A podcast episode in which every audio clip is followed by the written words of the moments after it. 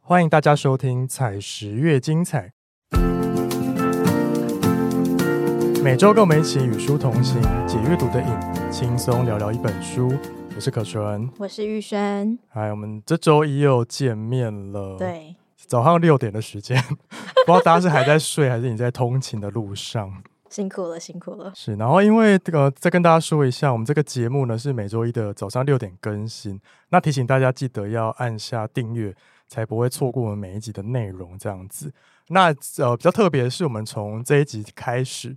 就之后我们每一集都会抽一本书给我们的听众，所以大家听到最后才会知道要怎么样参加抽奖。好，那我们要跟大家介绍的呢，今天要跟大家聊这本书呢，书名叫做《内卷效应》。其实内卷是一个呃，今年跟去年蛮流行的一个词，这样嗯子。嗯嗯，对，然后这本书其实就是在剖析这个效应。那为什么就是要介绍这本书给大家呢？因为其实这本书在讲的就是，呃，就是一个心很累的状态。 对，就是到年底，大家应该都心蛮累的。对他其实在讲的状态就是，为什么我们在追求进步的同时，反而会让我们个人就是更穷忙，嗯，然后企业反而就是越恶性竞争，然后政府更内耗这样嗯子。嗯对，然后这本也是我们出版社采石文化出版的书。好，那其实这本书呢，其实刚刚前面有讲到内卷。那如果你不知道内卷是什么的话呢，我现在来跟大家解释名词解释嗯，一定下义 一下。内卷。因为内卷这个词啊，其实我觉得可能就是在呃我们这个世代啊，就是之后会跟大家讲的，啊就是那个 MZ 世代可能会比较有感的词啦。嗯嗯嗯，那内卷它其实是一个社会学的概念，从那边衍生过来的。那它其实在形容社会文化的重复劳作跟发展迟缓。那就是当一个文化模式进入最终的一个固定状态的时候，就是已经发展到一定状态的时候呢，那就嗯会陷入一个局限在自身内部，那不断进行复杂转变。嗯那它嗯其嗯实嗯并没有再去产生新的变化的一个模式跟形态。大家听到这边就是想要睡觉，因为觉得太复 杂，听不太懂。对很困难。但简单来说，它就是指就是不管是什么事情，就是你上了轨道之后，你就只是在同一个层级或层次就重复的作业，那不再有新的进展这样子，然后一直停留在那个长期重复轮回的状态，就可以称作内卷。对，这样讲大家听懂了吗？我有听到一个还蛮白话的解释，嗯什么它解就是释？说，呃，内卷指的就是比较像是呃盲目竞争，然后用一个比较白话的比喻，就是嗯嗯在电影院里面，嗯然后大家就是舒服的坐着看电影嘛。嗯可是当第一二排前排的人站起来的时候，后面的人也就必须站起来，嗯，那就变成说，原本大家都可以舒服的坐着看电影，变成所有人都要站着看电影。为什么要站着？就是很盲目的站着，就是不知道为哦何，就是所以它就是比喻了这整个内卷效应的一个状态。我觉得电影院的举例有点不符合我们实际情况，因为我前阵子有在 那个社群看到一个是，他是 BLACKPINK 的演唱会，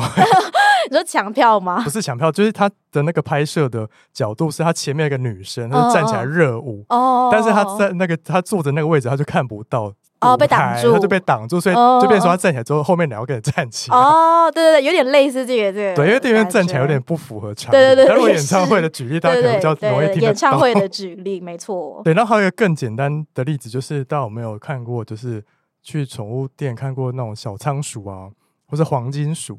一直在滚轮上冲来冲疯去狂的，跑，对，但是小仓鼠的那个心态就是。呃，只要有一个同伴呢、在上面跑的时候，他就觉得我也要上去跑，就即使他体力已经要哦耗尽的时候，他还是要上去冲，上去跑，对，就冲到自己已经累爆了，然后才从那边摔下来，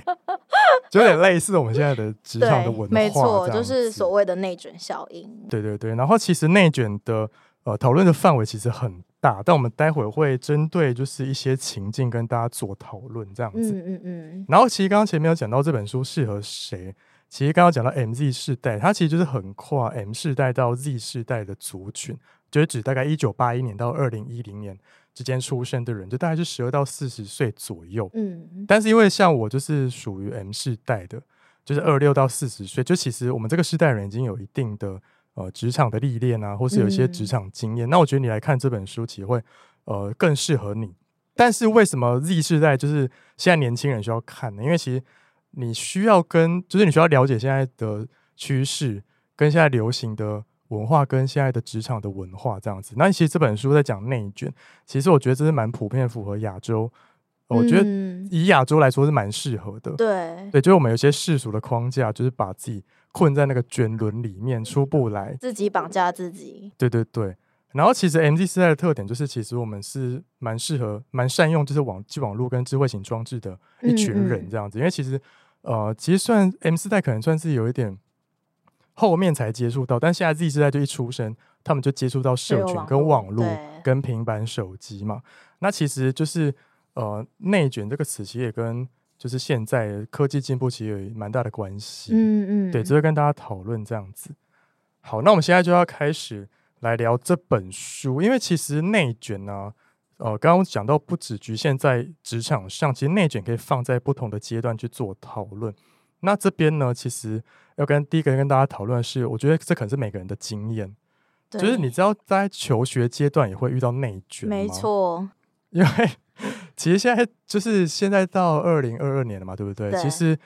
有越来越少子化的趋势，不管是哪个国家，对就是人越越生越少每个嘛。国家都是，对，但是因为少子化跟现在大学录取率提高，你有没有想过，就是现在几乎是每个人人念大学的年代？对对，那就变成是说，其实看起来好像就是升学压力没那么大，因为怎样读都会有大学都会有可以大念学。文凭，对，但其实就是从就是比较深层的意义来看的话，它其实表示就是学历贬值这样子。嗯，对对对，但是学历贬值又有一个造成另外一种就是意识危机意识感，就是可能呃大家就会追求名校啊，我一定要对进好的学校嘛。名校迷思， 对，因为名校迷思呃不只是存在于我们现在这个时代，因为观念是从很久之很久在前流 传下对来。流传下来的，嗯对，但虽然说现在比如说像我们第一集有讲说为什么要工作，为什么要读书嗯嘛，嗯嗯，那里面其实是推广说你要去发展你自己的兴趣，对，但是其实那个发展兴趣，我觉得它还是一个过渡的阶段啊，就是。就是虽然说现在开始慢慢有人在提倡这件事情，但我觉得现在要去慢慢的反转，就是名校迷失这件事，还是需要嗯嗯呃一大段时间的努一段时力间这样子。嗯，对对对，然后因为就是名校迷失啊，就有些家长认为，或甚至可能我们的潜意识里面也觉得说名校就是比较好。嗯，对，那为什么就是要让孩子考上名校呢？但是名校名师又伴随着另外一种迷思，就是名校毕业等于成功。哦，对，因为其实小时候，我不知道你小时候你爸妈有没有就是规定你说要考上什么台大啊，或者什么台青交城镇啊，有吗？我爸妈还好，幸好他们比较没有名名名校的迷思，但是对我知道我身边很多朋友，嗯，就是可能或是呃出国念书啊这种。对，然后我很多朋友就是我有听听到朋友就是他考大学，嗯，嗯然嗯后一定要考到可能医科，就是可能台青教的那哦种医科，然后没有考到就是各种的，一直就是重考重哦，考、所以没有考上。就是重考。对，可是他可能已经原本考上还不错的学校，只是可能没有台大医科，嗯嗯嗯可是他可能就要为了那台大医科，然后去考。可是他其实本身他可能也不喜欢牙医，对然后只是因为可能呃长辈就说、嗯要哦牙他医念对台大医科是最好最棒的，嗯，可是他可能自己也不知道为对什么。对对，因为我觉得这是就是小子化带来压力啊，真就的哦是爸妈就会把重心都放在在一个小孩孩身上上，，但虽然说那个小孩可以得到全部的资源，但是同时他的压力也是很大，对，压力爆棚。真的超大、欸。然 后对他也没办法说，我就是不想念这个 啊，对对对，因为就是爸妈就是然后只就会被逐 focus，出家门对之类的。对很容易啊哦，很容易。对啊，然后但是虽然说名校就是不等于成功，但确实名校也是有它的优势，就比如说是可能名校就会有比较好的教育资源啊，可师能比较好的资师资都对会对想要去对名校对，任教嘛。那名校确实也聚集了一批比较优秀的同类人，嗯，但我觉得嗯这个就是一个循环下导致这种状态的产生。嗯对。因为如果没有名校迷失的话，名校怎么会聚集一批就是最优秀的同类人呢？ 不然为什么对对老对名师都想要去名校教这是一呢个？循环啦我觉，得算是一个恶性循这是环。鸡生蛋，蛋生鸡的一对个对感对觉。对对， 就是没有名师也不会有这些名校的资源这样子。对但其实要跟大家说的是，就是名校其实就是一个被过度神化的一个一件事情啦，因为其实嗯不知道前几年，就是我们长大都毕业出来工作之后，嗯其实之前不是会有那种什么就是资优班的分班的制度吗？嗯嗯对，然后后来不是变成 Z 型分班什么的，就是打破那个资优班跟一般嗯，班的，哦，就是不要有资优班的那个制度，对他就是把一般的里面就是对对对有有聪明的有有人，就是什么样的人都有。哦，就是不是全部都集中，所有每对个对人都集中对在对自由对班这样子。对，对，我觉得这样可能是一个好的比方较好的法。方法。对对对嗯，然后其实刚刚前面讲完就是求学的内卷，然后我们现在要来补充职场的内卷，职场内卷应该是现在非常多人的心声吧？ 我觉对，得超多。就是在收听的听众们，嗯，因为其实这本书里面劈头就有一句经典名言，他说呢，他其实是一个中国好像是经济学家一个很有名的人讲的一句话金句，大家就是可以抄下来，抄在你的笔记本上。 对，贴在电脑旁，对，他说让你加班的不是你的老板，而是其他愿意加班的人。这句话真的是超太中肯了，对，很中肯、欸。 太中肯了，这个就是非常标准典型的内卷效嗯嗯应。嗯嗯嗯，对，就是你加班并不是为了，例如说把事情做完，或者对，是为了给老板看。对，然后你其实也不知道自己为什么坐在那里，对也不知道自己为什么不打卡下班，只对是因为其他人还没下班。是。这个就是非常盲目的竞争。但我觉得这个也有衍生出一个问题，就是我在网络上找到一篇文章，一个新闻呐、嗯，他说呢，就是有呃有一个网友，就是他在一间公司上班，然后嗯那间公司就是老板非常看重你加班的时数，他觉得你有加班，你就是有在做事。对，所以就有在做事。然后但是那个网友非常不认同，因为他觉得说啊，我就是在八小时内把事情都做完，我死准时啊今天下班不是很正常的嗯事吗？嗯嗯，然后就发现他偷偷观察他的同事们，嗯就会加班那些人，嗯，那些人就是在上班时间 做一些划水杂事，哦， 做一些自己摸鱼私人的事，然后他就用加班时间去做他的正事，就有点本末倒置。哦这样子对啊，这样就是本末倒置耶。对，但是老板就是觉得哦，你有加班很棒啊，但老板没有看到核心的问题啊。哦，对啊，所以就是加班文化可能也会有衍生这种问题，就变成是说大家就加班，但是他原本上班时该间做该的做事的没有事做，嗯他就把它嗯留嗯到加班时间再做这样子。这样真的也很不好哎、就是非常的对啊，很就是不健康的一个工超作不环健境，康啊、因为你应该休息的时候，应该就是好好的让你的身心放松。是哦就是你如果无限的延长的那个你的工作时，除非他嗯，上班的环境是你说很就开是心很的吗？ 快可以躺着之类的，可以躺着吹冷气之类的，哦，可是应该很少是有这样的一个工作环境啊。我觉得。没有，对啊，很困难。可我能觉就是得嗯要一些美商吧。就是外商好像比较有可能，对，对但是可是我觉得他们的压力也蛮大的，他们压力是另外一种不对同的，跟就是呃比较台商或者是比较传产是不一样的，嗯对，就是大家不要看他们好像很爽，但其实他们压力是另外一个层面对的，另外一个层次。对。然后这边我也要补充一个 BBC News 的新闻，嗯嗯我觉得这个数据蛮有趣的，想要分享给大家。嗯，就世界卫生组织就是他们有做了一个统计，就是他们收集了一些资料，然后发现就是超时工作就是每年造成数十万人死亡，全世界哦，光是在二零一六年就有将近七十五万人就死于长时间工作有关的中风和心脏病，很可怕、欸因为久坐其实会衍。生出很多疾病，哎久坐非常的不健康，真超级不的健。康啊，就是我觉得好像现在就是现代的，但没办法啊。真的没有办法哎、就是现代的很多肥胖啊，都是久坐造成的。还有一些心血管疾病啊，对啊，对，但是好像是无解欸、真的无解欸耶。除非公司愿意投资每个人那种就是升可以立升起来降的对升升降降的桌子，子，那可能就有办法。好，然后他研究发现，东南亚国家和西太平洋地区的嗯人就是超时工作最严重。然后因为中国最近几年有出现就是九六六现象九九六，哦，九九六是 九不是？九六，对，好，中国近年来出现九九六现象，它的嗯概念就是早上九点工作到晚上九点，每周工作六天。天啊，我真的是无这个法欸、这个很可怕哎、我觉对得这啊个好可怕、然后礼拜日就是唯一休闲那一天，你又要想到隔天又要上班，，对，就是他们如果他们不是有周休二日的吧？如果他们没有周休二日，那我就认了。 因为像越南的话，就是一到六都是工作哦，日，就是工作日，他们只有周休一日。那我觉得，如果你的国家制度是这样，那我就认了。但是如果你有周休二日，然后你还要就是做，自主加班你。还要加到第六天，我就觉得就是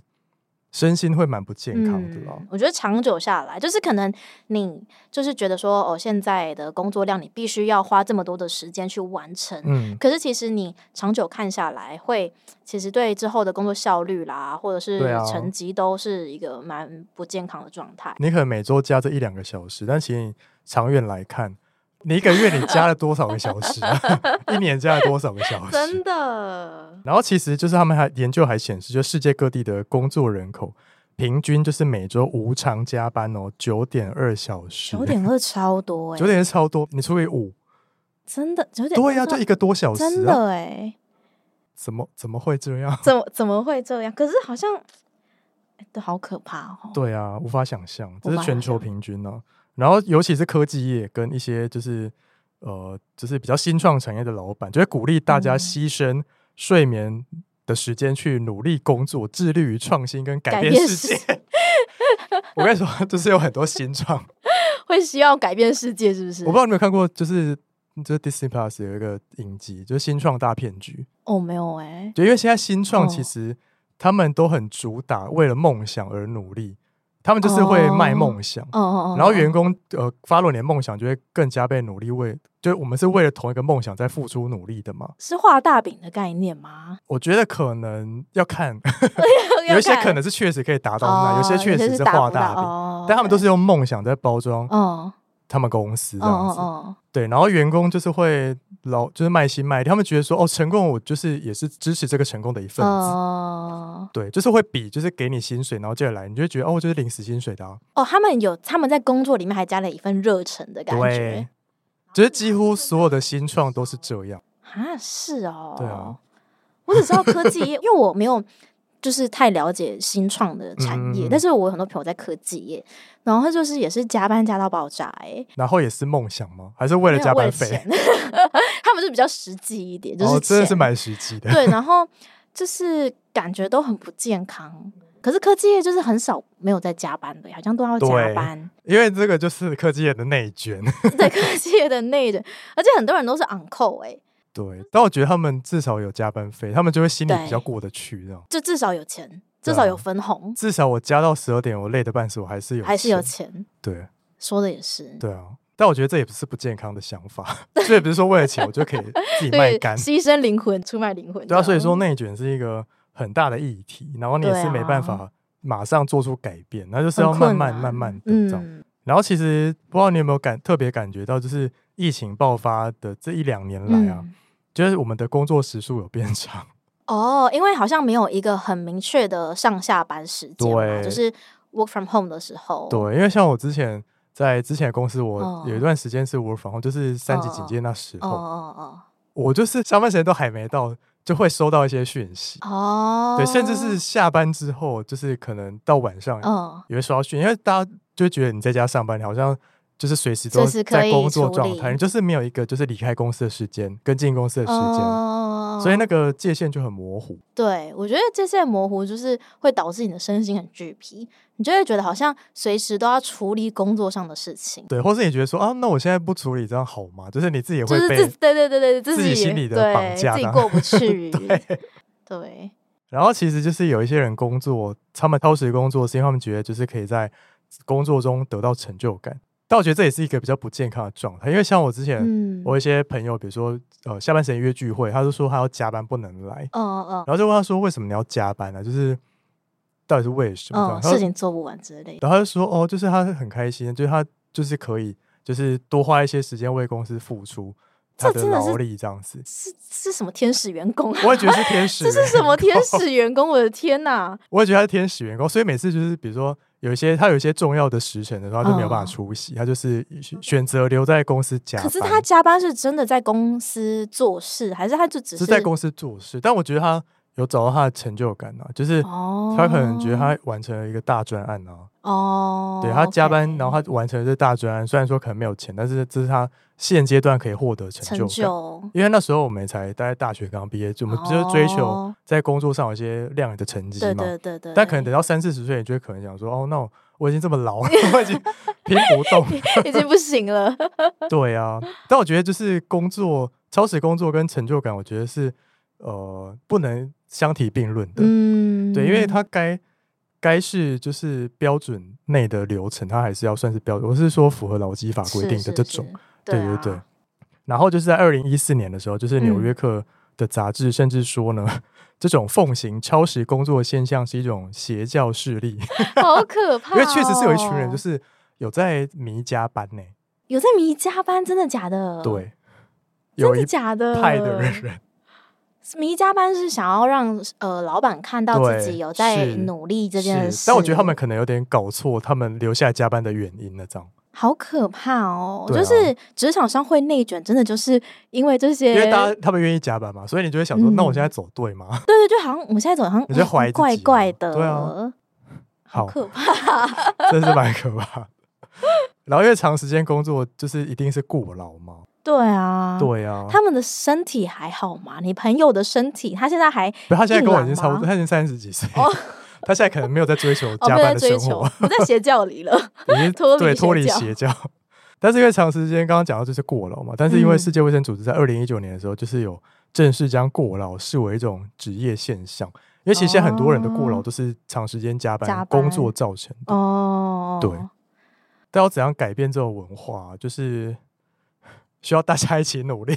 真的是需要大家，我觉得是那个思维要改变一下，啊但我觉得这个思维是嗯需要从老板老板对先对去改变对，，不管是雇主或者是就是职员都是，对啊，因为我觉得雇主要先改变，才有办法影响对啊，下面的对人嘛哦啊，。对啊，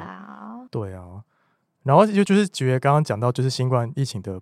爆发嘛，就迫使我们重新去审视工作跟生活之间的平衡，因为其实就是。因为之前没有经历过疫情，其实大家不会知道嗯说，其实 work from home 还是可以让事情完整的推动。，对对，那时候就觉得说啊，我放假在家，我就是我在家，我就是没办法做事啊。嗯，对对，对但其实现在我对能翻转这个概念，其实你在家对还是可以可做以好你做该做的事情。对，所以就是感谢 新冠疫情，就另外一种层。 让我们发现另外一种可能性，对对对对对。嗯嗯，然后还有另外一个蛮有趣的数据分享给大家，就是求职网 LinkedIn 呢，就是他在二零二一年，就是针对他的五千名 user，就是做了一个调查，嗯然后就发现，在疫情爆发之后，有一半的求职者更加重视弹性的工作时间跟地点，嗯，就不一定要去进公司哦，这样子。确实有很多企业因为疫情爆发之后，把办公室收起来，变成全部员工都在对家对上对班。，或者是有那个比较多弹性上班的时间，就是他对对说对对对你可以呃依照自己的生活习惯啦，然后可能对晚点进公司，可是你就晚下班，你只要做满事情多少做完时就好数，对或对，把事嗯情做完就好。对啊，然后其实有百分之四十五的求职者更加重视那个生活跟工工作作的平衡、哦。嗯，我觉得这样蛮好的耶。嗯，虽然这是一个有点难达到的目标，可是嗯我觉得大家如果有在朝这个方向去前进，就是不是像就你那位朋友一样， 就是连休息的嗯对时呀就是自主加班的这种状况的话，我觉对得是蛮好的。嗯，然后再要讲的是恋爱市场的内卷，大家是没想到恋爱市场想也可以有内卷，卷，想很要怎样卷啊？ 卷好啦，其实这边就指的就是。呃，就是其实现在单身男女非常的多嘛，就并不是说每个人都有那么容易死会，嗯但其实单身男女在就是这个市场上竞争，就是优质异性资源，会讲优质的原因，就是因为其实大家的标准都放蛮高的，嗯就是大家不想要选一个可能就是条件比自己差的人啊，一定对会追求好的嘛。对对对，比如说女生可能就喜欢就是有钱的帅哥，对乱讲的。对那比如说男生可能就喜欢美女，漂亮的，对，大家是把标准放太高，就导致嗯说，其实真正那些就是优质的男女其实非常的少，就变成说非常多的人在竞争这群少的人，对，就对是僧多粥少的概念。对，然后就变成说就是在恋爱市场上出现了就是普遍焦虑啊、 供需失衡的情供况， 真的供需失衡的情况。因为你要条件好的人，然后那么多啊，对啊，就是什么人都有啊，不是每一种人都是大家想象中的那个样子、啊。对，但其实大家刚刚前面讲到说，男女追求的标准就是，比如说不外乎就是多金，然后外貌外要姣好，貌但其实这个也是世俗的对于就只有条件的一个眼光、啊对。我觉得还是要看你自己喜欢什么样子的人啊呐、真的就是比较对啊，盲目的觉得好像呃，可能一定要追求高富帅，一定要追求嗯白富美这样的。我觉得应该要是呃比较正视自己比的较需求适合的对象，而嗯不是盲目的追求。对啊。然后刚刚前面提到 MZ 世代的特点是善用网际网络跟嗯智慧型装置，那这个也确实是造成恋爱市场内卷的一个原因，是因交友为软体嘛，，对现在有很多交友软体选择 太多了，你要怎么滑？请问，因为比如说像很久以前都是只能透过现实生活中认识朋友嘛，哦，啊比如说职场求或是求学阶段或，者朋友的朋友介介绍绍这种，对，通常都是比较单一的，然后是对可以比较深层的认识这个人。对对对，但现在就变成有点太速食，然后你太容易得到哦，那些线了。就是左滑右滑，好像就可以交到一个对男友女友这样子。你以前是只有一根钓竿钓鱼， 现你现在在撒网捕鱼，我还不一定每个都捕海到你王要是的不这样是子。 对，然后这确实也是造成就是恋爱市场的内卷这样子。嗯，对，然后其实恋爱市场内卷，其实最普遍的一个心里面的压力，就是虽然我们已经够努力，但是不一定可以找到啊自己的理想情人。就你确实是花很多时间在花教软体嘛，对，然后你确实也很想要付出你的爱，但是就是找不到这个找人啊不呢、对，找不到那个人哎、对啊要怎怎么么办啊？ 要怎么 办？我不知道、欸，我觉得这交给时代去演化 吧。可能过几年后，可能就是叫人就被淘汰，换一个新的东西出来、啊哦，也有可，能新的形态，也有可能走回去以前的，就是就相是亲啊 face to face 的一对啊个方式，因为其实现在有很多事情，就是大家发现，呃，还是过去的还那是个过去的方式模式比较好好，对，然后就有可往回能。走这样子。好，然后再来要跟大家说要如何摆脱内卷，但我觉得这也大家听我们聊聊就好了，因为这 是需要时间去需证要，而明。且是需 要大家一起，不是一个人。因为我觉得有可能一个人决定摆脱内卷，他会变成躺平的状态。哦，因为没有人要跟他一起，对，没有人要跟他一起，那怎么办？他就是就算了啊，我再怎么努力也我觉没得没有用，用啊。那就算了啊。对好，那大家一 起躺平，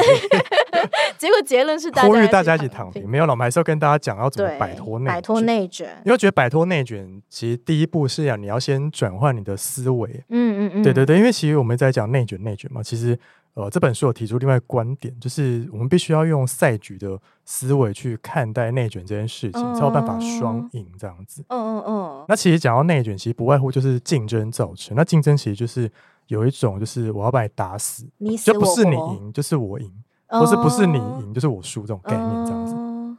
但其实处在竞争关系的企业，就不管是企业或是个人呢、就是我们都一心想着要打败我们的对手嘛，嗯就我们想要独占这个市场。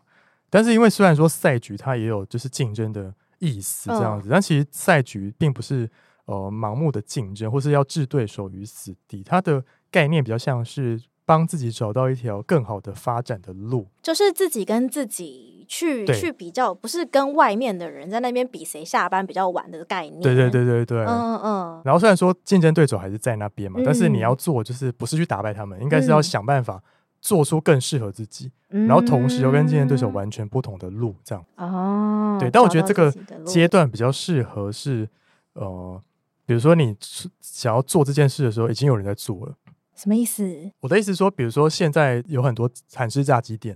哦那假如说我现在要开一家韩式炸鸡店的话，嗯我可能就要想办法从这里面突破重围嘛。哦，对，但如果你一开始的想法就是很新颖的，没有人在做这件事情的话，那你就嗯是嗯大胆地去够这样子。啊，了解了解，对对，我觉得这个概念比较像这嗯样的。嗯嗯嗯，对。然后因为赛局理论就是会有机会让你可以提早布局，这样这样子。哦但它在应用上还是有很大的限制，啊因为其实，在现实生活中，并不是每个人都可以随时保持理性的，对，也没有足够时间可以做判 断，对对对对对对对。所以我觉得，呃，应该要用就是设计有效合作去取代竞争这件事来看赛局，就是哦你真应该说的你一开始在要跟别人做竞争，或是你要做一件事情的时候，其实就是应该要以有效合作的方式去做出发，哦，去走你之后的路，这样子。因为我觉得现在好像就是很卷，就是不管是职场或者是学嗯业嗯上的很卷的原因是，好像是大家很欠缺跟其他人的合作。对，因为其实现在虽然说网络很方便，哦，但是那个连接就是很浅，就是人与人与人的 链接，就是就很是浅、啊，对，就会变得很浅，大家就是透过打字啊嗯嗯之类的，就是会很疏远。可是对啊有时候有一件事情，就是有些事情你可能自己做会很困难，嗯，可是你如果找到一些很合一适可起以啊互补的对啊伙对啊对伙啊伴的话，就会让事情就变变得很简单。对，。然后其实赛局其实有一个很有名的案例，嗯，就是你有没有发现为什么每一次看到麦当劳的时候，就旁边就一定会有一间肯肯德基，基吗？或者你看到肯德基旁边一定会有麦当劳。哦，好像是哎、对，这其实就是赛局里面很有名的一个例子，这样子。哦因为这个其实这个问题是跟呃霍特林模型有关。这模型呢，嗯，其实大家可以去 Google，霍特林模型，对，这边简单来说，它就哦是一个概念，就是你卖相同产品的店家，它会因为竞争的关系，最后就是会不约而同的开在一起。哦，所以才会有很多什么婚纱街啦，对对对对啊这种对的它其实是一个市场的机制这样子，然后是啊这个人提出来的。然后其实呢，就是在一个理性的市场中，其实两个竞争对手，呃，开在一起，其实是对这两个两家企业来说，其实是最好的方案。哦，对对对。那我想要问你一件事，就嗯是假设现在在一条大约一公里的路上。嗯，要开 A、B 两家韩式炸鸡店，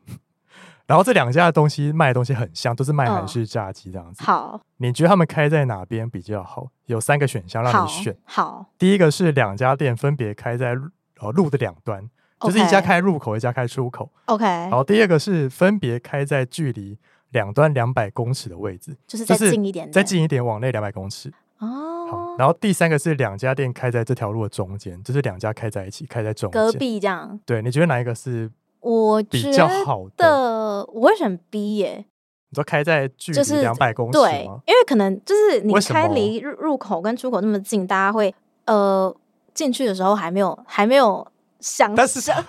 但是他们可能还没走到两百公尺他就掉头了，哦，也所以有你觉得可能 B 比较好？欸你觉得二比较好？这样，我觉得呃，因为我觉得三的话好像又太，因为你说对这两间店比较好嘛，嗯那有时候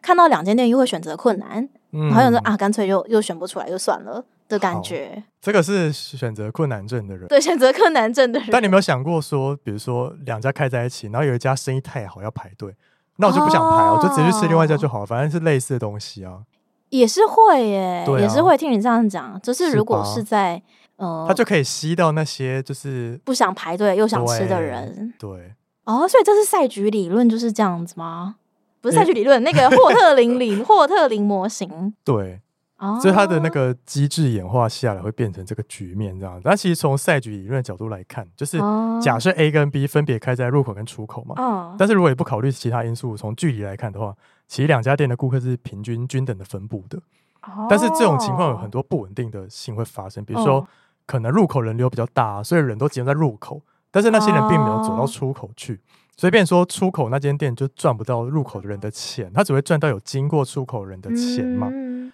对啊，所以为了就是获得更多的顾客，B 一定会往内走嘛。嗯嗯嗯，对，B 一定会往里面走，他想要更靠近入口一点。嗯，但是是 B 往内走之后呢，A 就觉得说，为什么你要往里面走？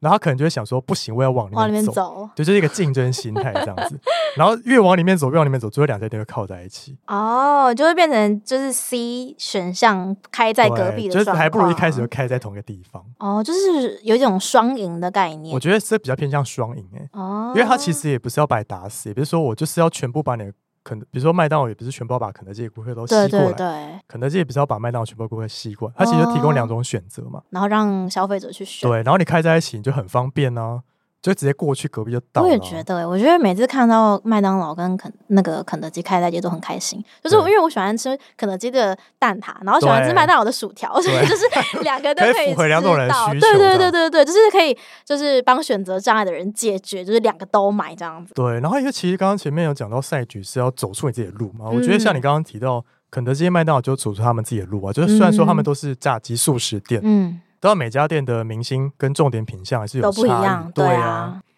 我觉得真的是哦，很值得大家去去思考，去思，考这样子。嗯，对，因为只有在两家店开在一起的这种情况下，才有办法达到一种均衡呐、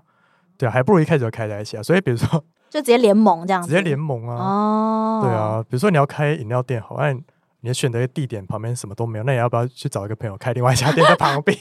旁边有五十栏，什么都有的那种地对方，啊，就开在饮料街里面啊，哦就是对你饮料的街至少你一开始就会有一个基本的赢面在，就是你不会一开始就都没有人这基样。本哦顾客就是会过去，想要喝饮料的就会往那边走。对，就是基本上会想喝饮料的人都在那条街上，嗯，对，就不用再特地去想说要做什么事去吸这些人过来。对，这样对讲好啊有道理哦。嗯，我觉得那这本书也是蛮适合要创业的对，人很看适合耶，这样讲一讲很适合。 对啊，好啊，最后跟大家说一下，就是这本书适合，